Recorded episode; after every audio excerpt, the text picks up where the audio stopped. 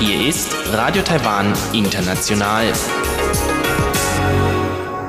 Herzlich willkommen bei Radio Taiwan International aus Taipei, Taiwan. Vorweg ein kurzer Überblick über unser 30-minütiges Programm vom Mittwoch, den 3. April 2019. Zuerst wie immer die Nachrichten, anschließend rund um die Insel. Dort geht es um ein Alumni-Treffen der Konrad-Adenauer-Stiftung hier in Taipei.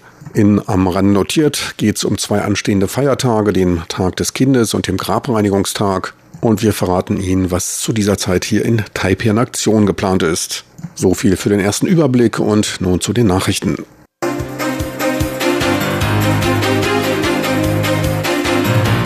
Hier ist Radio Taiwan International mit den Tagesnachrichten vom Mittwoch, den 3. April 2019. Die Schlagzeilen. Präsidentin Tsai, Kooperation mit Honduras wird sich erweitern. Nochmals Präsidentin Tsai ab 2025 Einsatz von selbstentwickelten U-Booten. Und das Außenministerium sieht geringe Chancen auf eine Einladung bei der Weltgesundheitsversammlung. Und nun die Meldungen im Einzelnen.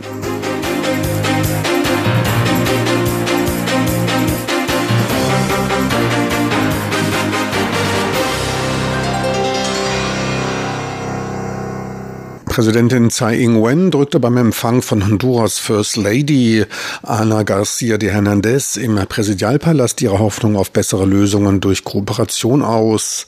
Sie wies dabei auf den vom Botschafter Honduras angeregten Durchbruch im Handel mit Rindfleisch, Kaffee und Melonen aus Honduras hin, der zu einem starken Wachstum des Handels geführt habe. Auch sie trinke den Kaffee aus Honduras gern. Ferner führte sie neuere Entwicklungen wie das Agrarprogramm zum Anbau von Avocados in Honduras an. In diesem Jahr gibt es neue Fortschritte bei der Kooperation mit Honduras. Nehmen wir das Avocado-Programm zum Beispiel. Da eröffneten wir in Honduras im Januar ein staatliches Investmentunternehmen aus Taiwan, aus dem ein Programm zum Anbau von Avocados hervorging. Ich gehe von Fortschritten bei der Produktion und dem Ausbau der Marketingkapazitäten für Avocados aus, das zu weiteren Investitionen und Ergebnissen führen wird.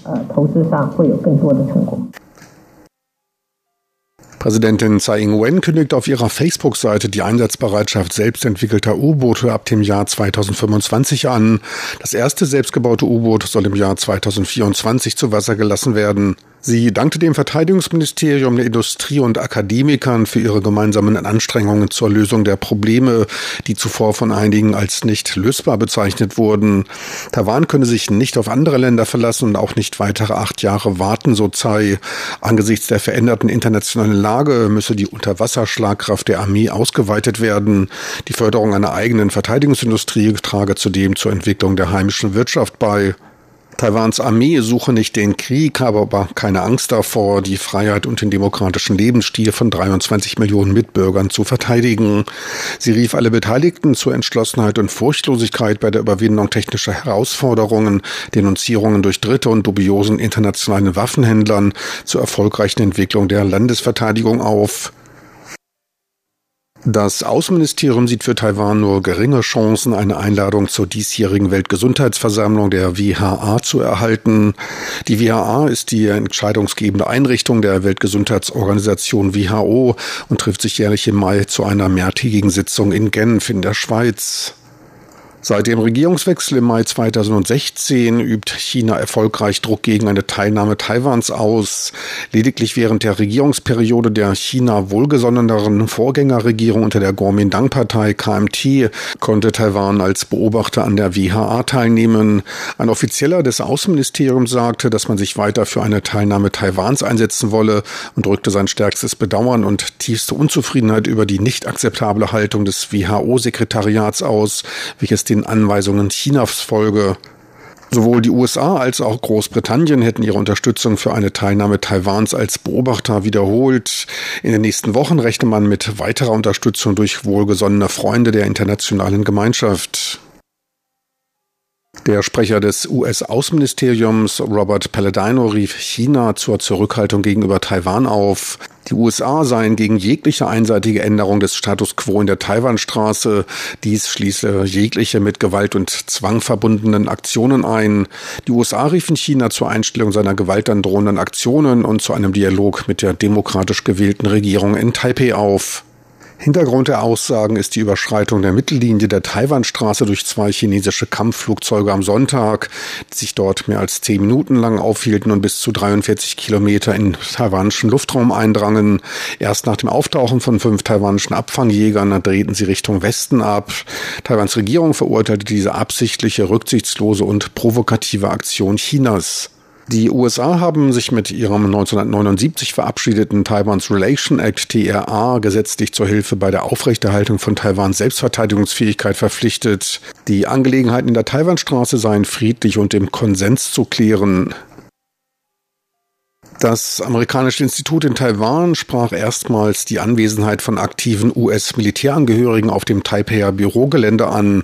Diese seien dort bereits seit 2005 entsandt worden und sollen auch nach der Umsiedlung in das neue Gebäude Anfang Mai nach Nehu mit übernommen werden, teilte AIT-Sprecherin Amanda Mansour gegenüber der Nachrichtenagentur CNA auf Rückfrage mit.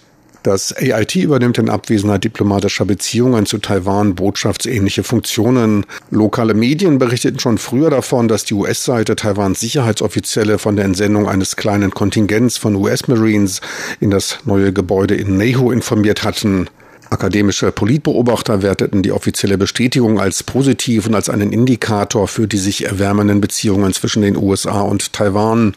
Das neue EIT-Gebäude befindet sich auf einem 6,5 Hektar großen Gelände in Hanglage in Nehu, welches für 99 Jahre gepachtet wurde. Der Neubau kostete 250 Millionen US-Dollar und vereint erstmals alle Einheiten des EIT in einer Anlage. Knapp 15.000 Quadratmeter an Fläche weist das fünfgeschossige Gebäude auf. Die offizielle Einweihung wird am 6. Mai stattfinden. Am heutigen Vormittag ereignete sich in der Berggegend knapp 40 Kilometer nordwestlich von Taidong, rund 230 Kilometer südlich von Taipei, ein Erdbeben der Stärke 5,6 auf der siebenstufigen Skala des Wetteramtes. Das Epizentrum des Bebens lag in einer relativ geringen Tiefe von 10 Kilometern und war bis Taipei spürbar. In den Berggegenden der Landkreise Pingdong, Jiayi und der Stadt Kaohsiung wurde die Stärke 4 gemessen, in den Städten Tainan, Yundin und Jiayi die Stufe 3. Im Norden einschließlich der Hauptstadt Taipei erreichten die Erschütterungen die Stärke 2. Der Stromversorger Taipower meldete keinerlei Störungen bei der Stromversorgung. Auch der Betrieb des AKWs in Hongchun in Südtaiwan verlief weiter normal und sicher. Das Beben wurde aber vom Seismographen des AKWs wahrgenommen. Der Halbleiterhersteller TSMC meldete in seiner Produktionsstätte im Wissenschafts- und Industriepark Südtaiwan keinerlei Beeinträchtigung beim Betrieb. Die Intensität in der Region lag bei Stufe 3 und machte keine Evakuierung von Personal notwendig. Und nun zum Börsengeschehen. Am letzten Tag vor dem langen Wochenende konnte sich der Aktienindex TAIEX nochmals leicht verbessern und die 10.700 Punkte Marke überschreiten.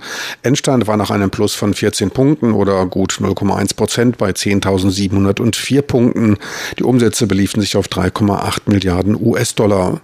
Am Devisenmarkt notierte der US-Dollar bei 30,82 Taiwan-Dollar, der Euro bei 34,52 Taiwan-Dollar. Und nun zur Wettervorhersage für Donnerstag, den 4. April 2019.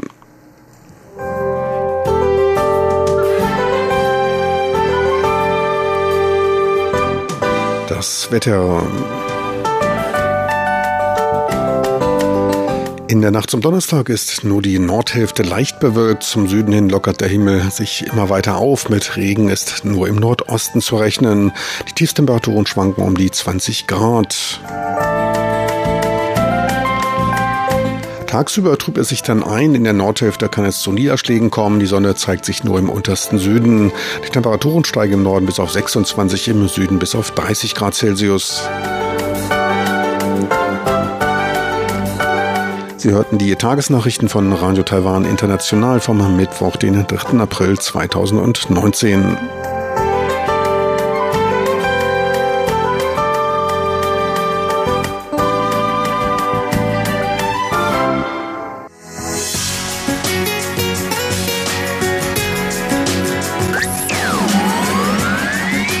Radio Taiwan, international aus Taipeh.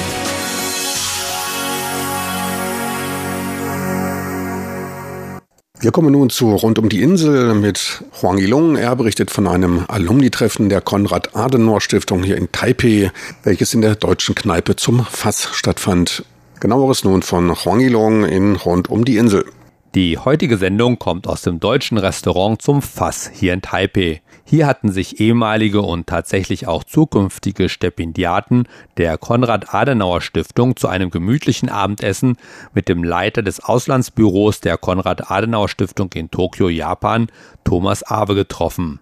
Tatsächlich geht die Verbindung der Konrad-Adenauer-Stiftung mit Taiwan schon Jahrzehnte zurück. So kam zum Beispiel auch Thomas Awe 1978 mit einem Stipendium der Stiftung nach Taiwan, während fast zur gleichen Zeit der ehemalige Verfassungsrichter Professor Li Zhenshan ebenfalls mit einem Stipendium der Stiftung nach München ging.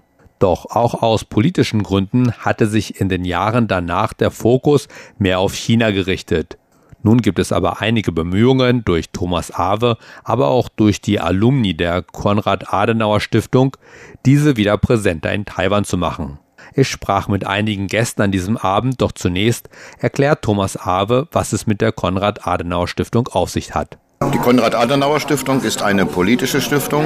Das heißt, sie steht den Werten der CDU, wie der Name Adenauer verlauten und vermuten lässt, nahe und hatte sich am Anfang ihrer Gründungszeiten zunächst der politischen Bildung für deutsche Mitbürger gewidmet und erst später, aber das Ergebnis ist auch unsere Arbeit hier auf Taiwan, der internationalen Vermittlung zugewandt. Anschließend sprach ich mit Professor Yongjin Su, der ehemalige Vizepräsident des taiwanischen Justizhofs oder Justizjöns. Ja, ich war in der Zeit 1975 bis 1981 zusammen mit meiner Frau in Deutschland gewesen. Da haben wir beide dort studiert und promoviert in, an der Un äh, Münchner Universität.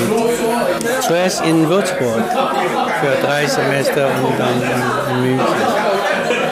Ich habe damals nicht die Gelegenheit, also ein Stipendium von äh, Konrad-Adenauer-Stiftung bekommen, sondern bei der eine andere politische Stiftung, und zwar die Friedrich-Naumann-Stiftung. Das war eine sehr schöne Erfahrung mit äh, Arbeit, äh, alle, alle schöne Gelegenheiten zu lernen, äh, gefördert bei der Stiftung. Natürlich auch äh, materiell viel, viel äh, geholfen. Mhm. Und was bringt Sie jetzt hier in die Konrad-Adenauer-Stiftung? Ja, Herr Awe, ich habe ihn vor einigen Jahren kennengelernt.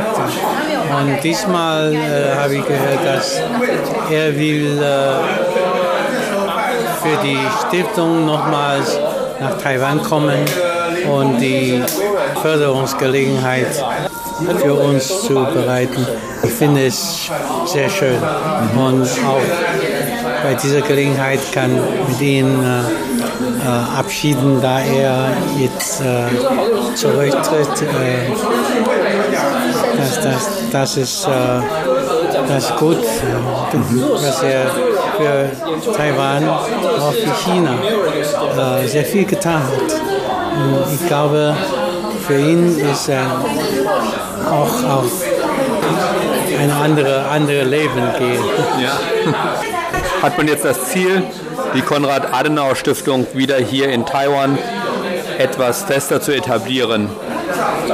Ja, ich, ich hoffe, dass die Entwicklung zwischen Festland China und Taiwan, ich glaube, es ist Zeit, dass deutsche Stiftungen mehr Aufmerksamkeit schenken zu Taiwan.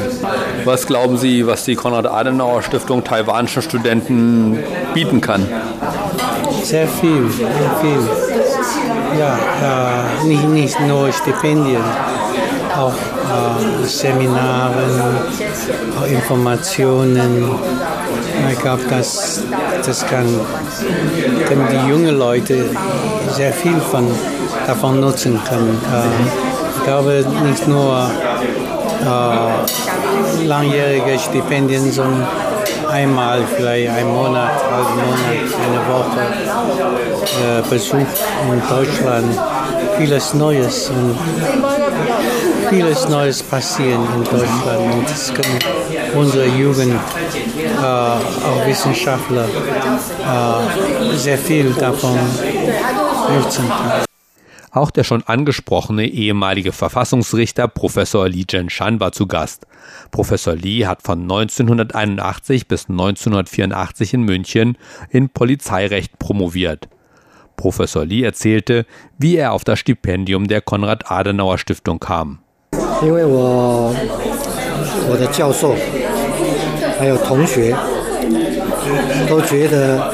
Mein Professor und meine Kommilitonen haben gedacht, dass ein Student, der aus Asien kommt, es finanziell nicht so leicht hat.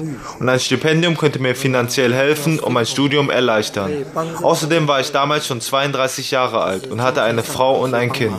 Deshalb brauchte ich so ein Stipendium noch nötiger.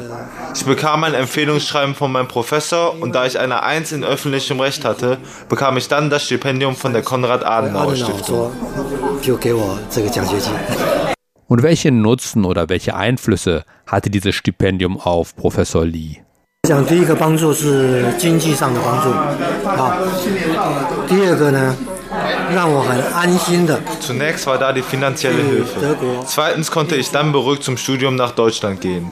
So habe ich dann das deutsche Recht sehr verinnerlicht und dann das Erlernte mit nach Taiwan gebracht.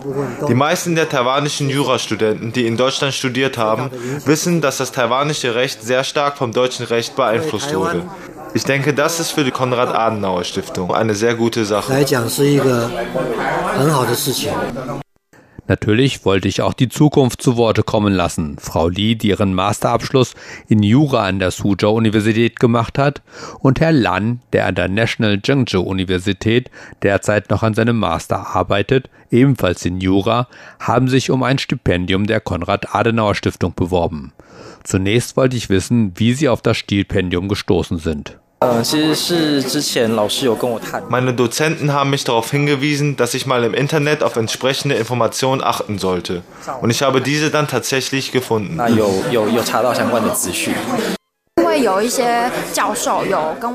Einige Professoren haben mir erzählt, dass sie dieses Stipendium auch schon erhalten haben. So habe ich dann im Internet nachgeschaut und als ich die entsprechenden Informationen gefunden habe, habe ich mich entschlossen, das mal auszuprobieren. Und welche Voraussetzungen sind für ein Stipendium wichtig? Diese Stiftung legt tatsächlich sehr viel Wert darauf, dass man an Aktivitäten teilgenommen hat und über gesellschaftliche Erfahrungen verfügt. Als ich das erfahren habe, habe ich darauf geachtet, dass ich meine entsprechenden Erfahrungen in meinem Lebenslauf hervorhebe. Außerdem muss ich noch mein Deutsch verbessern, da man an der deutschen Uni eben Deutsch benötigt. Und was liegt als nächstes an?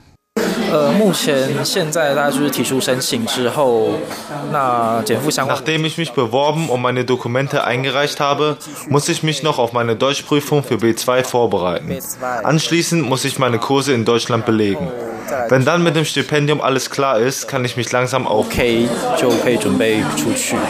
Und worauf soll Ihr Forschungsschwerpunkt in Deutschland liegen? 呃，目前暂定会还是会读宪法跟宪法诉讼，Verfassungsrecht und Verfassungsprozessrecht。 Der derzeitige Plan ist, dass ich mich auch in Deutschland mit Verfassungsrecht beschäftige. 因为我的论文是写就是人工智能武器跟国际人道。 In meiner Masterarbeit habe ich das Thema autonome Waffen und humanitäres Völkerrecht behandelt. Daher werde ich mich in Deutschland wohl auch mit diesem Thema beschäftigen. Deutschland ist auf dem Gebiet autonome Waffen und humanitäres Völkerrecht sehr professionell. Und ich denke, es betrifft die asiatischen Länder. So werde ich mich in meiner Doktorarbeit damit beschäftigen. Und welche Erwartungen haben Sie an das Studium in Deutschland?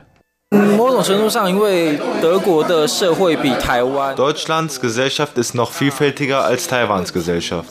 Dazu werden viele Fragen noch tiefer diskutiert als hier. Daher ist für mich das Wichtigste, wenn ich zum Studium nach Deutschland gehe, zu sehen, wie andere Menschen Fragen und Probleme diskutieren und sich damit auseinandersetzen. Ich glaube, das ist auch für meine Entwicklung, wenn ich danach wieder nach Taiwan zurückkehre und Forschung betreibe, von großer Hilfe. 也相信是能够有助于将来的发展。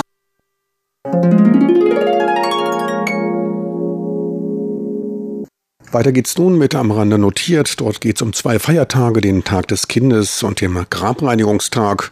Und wir verraten Ihnen, dass zu den Feiertagen im historischen Süden Taipehs dort an Aktionen laufen.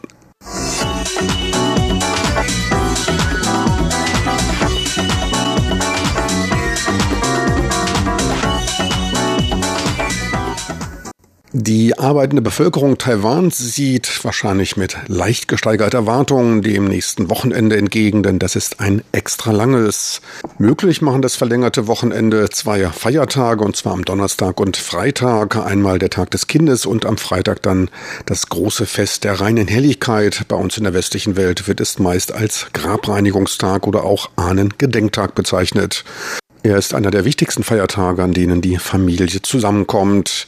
Bei der Ahnenverehrung, da handelt es sich um die einzige ursprünglich in China vorhandene Religion. Alle anderen, wie der relativ weit verbreitete Buddhismus und das deutlich schwächer verbreitete Christentum und der Islam, sind von außen in den chinesischen Kulturkreis hineingetragene Religionen. Konfuzianismus und Daoismus stammen zwar aus China, sind aber eher als Philosophien zu betrachten. Das auf eine Legende zurückgehende Ahnenfest hat in China eine tiefe historische Vergangenheit, die circa 2500 Jahre zurückliegt. Zeitlich findet es in dem in 24 Abschnitte eingeteilten Mondkalender zum ersten Zeitpunkt nach der Tag- und Nachtgleiche zum Frühlingsanfang statt. Der Aufbruch in den Frühling ist in dem Feiertag damit ebenso impliziert. Dabei wird den Ahnen gedacht und deren letzte Ruhestätte gesäubert, frische Blumen werden aufgestellt und den Geistern der Verstorbenen deren Lieblingsspeisen mitgebracht, falls noch bekannt. Und es wird auch eine Menge an Papiergeld verbrannt. Doch nicht nur Papiergeld, sondern mittlerweile auch allerlei andere Papierimitationen wie iPhones, Designerhandtaschen, Sportwagen und Luxuskarossen. Auch die Ahnen wollen anscheinend den Kontakt zur Moderne nicht verlieren. Einige Familien runden das Ganze dann noch mit dem Zünden von Feuerwerkskörpern ab, um böse Geister abzuschrecken und auch sicherzustellen, dass die Respektsbeteuerungen der Sippe auch ja von den Verstorbenen wahrgenommen werden. Für ein bisschen mehr Stimmung ist der Taiwanese ohnehin zu haben. Damit wird an diesem wichtigen Familientag nicht nur durch die Reinigungsaktivitäten Staub aufgewirbelt, auch die Verbrennung des Papiergeldes sorgt für vermehrtes Aufkommen von extra fiesen PM2,5 Partikeln. Für das Wohlbefinden der Verstorbenen im Jenseits ist das Beste eben gerade gut genug, doch gut möglich, dass damit auch der zeitliche Abstand zu den noch im Diesseits Verweilenden ein wenig verkürzt wird. Schritt für Schritt kommt man sich näher. Da kann man hoffen, dass die Ahnen irgendwann mal Bitcoins wollen. Die Vorgeschichte zum Grabreinigungstag ist wie so oft von erbauender Natur eine Legende, die im Laufe der Zeit und geistigem Umfeld um Nuancen verändert dargeboten wurde. Während der Frühlings- und Herbstannalen gut 600 Jahre vor Christus darbte ein im Exil waldender Herzog Wen an Hunger. Im wahrsten Sinne war er todhungrig. Einer seiner treuen Ergebenen, Jie Zitui, schnitt sich ein Stück Fleisch aus dem Oberschenkel und bereitete ihm davon eine leckere Brühe zu, die den Herzog dann wieder auf die Beine brachte. Wie diese stärkende Brühe zustande kam, davon erfuhr der Herzog erst später. Wie sein treuer Ergebener satt wurde, erfuhr man nie, doch der spielt ja auch nur die gewünschte Nebenrolle des treu dienenden, bescheidenen Untertanens. Aber natürlich zeigte sich der Herzog davon tief ergriffen. Wieder an die Macht gekommen, belohnte er alle, die ihm in der Zeit zuvor beistanden, allerdings nicht Jie Zuitui. Der Grund dafür wird unterschiedlich dargestellt. In der moralisch einfachen Variante hat Herzog Wen es einfach vergessen. In der vorbildmäßig bescheidenen, tief konfuzianisch geläuterten Variante kehrte sich der bescheidene Jie, der keine Belohnung, sondern nur helfen wollte, ab und wanderte mit seiner Mutter von dannen in den tiefen Wald. In beiden Fällen beginnt der Herzog aber nach ihm zu suchen, einmal aus Scham, was man implizit deuten könnte, dass auch Adlige nicht unfehlbar sind. Zudem schimmert auch ein bisschen konfuzianische Demut durch. In der konfuzianischen Erzählweise will er ihn für seine gute Tat belohnen. Da er ihn aber nicht finden konnte, steckte er, so merkwürdig dies auch klingen mag, den Wald in Brand, um Jie herauszulocken, wobei Treiben der passendere Ausdruck ist. In der moralisch-konfuzianisch geprägten Variante folgte der Herzog allerdings den Vorschlägen anderer, war also unschuldig. Tja, und diese grobe Suchmethode, die endete dann auch tragisch. Letztlich fand man nach dem Waldbrand nur noch die verkohlten Körper der beiden Gesuchten. Fortan wurde zu diesem Zeitpunkt an Tui gedacht, in dem an jenem Tag nur ungekochtes, kaltes gegessen werden durfte. Dieser Tag wurde als Fest des winterlich kalten Essens bezeichnet. Damit ist allerdings nur geklärt, warum am Grabreinigungstag nur kalte Speisen gereicht werden. Zur Verbindung mit dem aufwendigen Ahnenkult, der in China schon lange insbesondere unter den besser situierten Beamten und Adligen verbreitet war, kam es dann in der Tangzeit.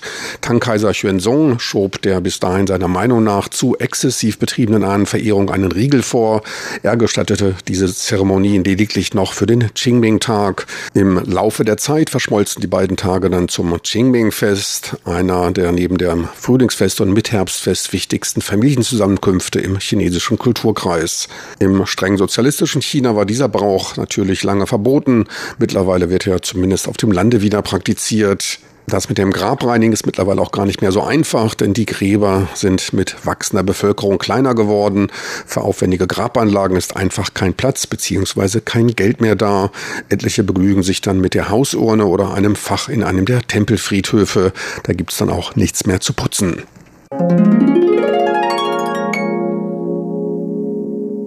Der Tag des Kindes ist deutlich jüngerer Natur und geht zurück auf das Jahr 1925, an dem sich Vertreter verschiedener Länder in Genf in der Schweiz trafen und die erste Weltkonferenz zum Wohlergehen der Kinder ins Leben riefen, wobei das Datum weltweit flexibel gehandhabt wird. In Taiwan wurde dieser Tag dann 1990 zum offiziellen arbeitsfreien Feiertag erklärt. Im Jahr 2000 nach Einführung der Fünf-Tage-Woche aber aus unternehmerfreundlichen Gründen wieder gestrichen.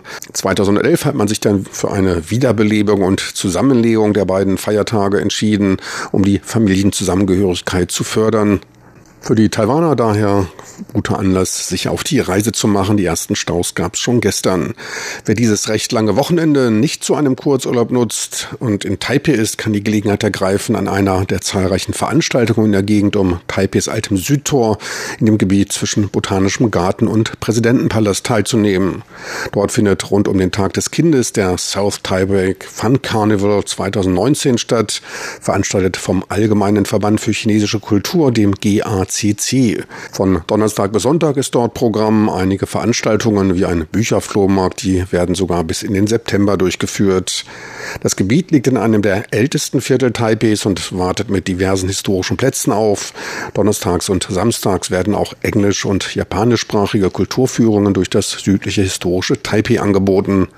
Besichtigt werden dabei mit Erläuterungen der von den Japanern angelegte botanische Garten, in dem sich das älteste Gebäude Taipeis befindet. Gleich nebenan steht eine Kopie des Himmelstempels in Peking, errichtet in den 60er Jahren als Antwort auf die damalige Kulturrevolution in China. Innerhalb der Hülle des Taipei Himmelstempels befindet sich übrigens ein Bunker. Jetzt kann dort gespeist werden. Im Erdgeschoss wird qualitativ hochwertiges Kunsthandwerk angeboten. In der Nähe gibt es dann noch eine alte japanische Schule zu besichtigen, die architektonisch nach dem Vorbild der Eton-Schule in England gebaut wurde. Weitere Stationen sind der ehemalige Sitz des amerikanischen Institutes in Taiwan, dem AIT, das von den Japanern noch vor dem Zweiten Weltkrieg gebaut wurde. Und zwar aus besonderen Backsteinen, die es für Kampfflieger nicht so sichtbar machte. Unter anderem gibt es noch das Museum zum Gedenken an den 228-Zwischenfall zu besichtigen. Auch das Landesmuseum steht dort, welches Taiwans Architektur, Ethnien, geologische Geschichte und Biodiversifizierung thematisiert.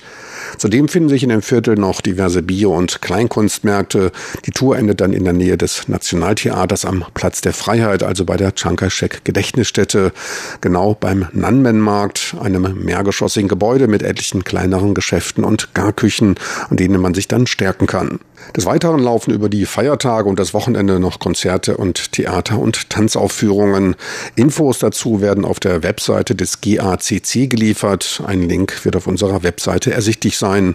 So viel für heute als Tipp für das extra lange Wochenende. Meine lieben Zuhörer, so viel für heute aus Am Rande notiert mit Frank Piewitz. Besten Dank fürs Interesse. Schalten Sie bald mal wieder rein. Bis dahin, tschüss und auf Wiedersehen.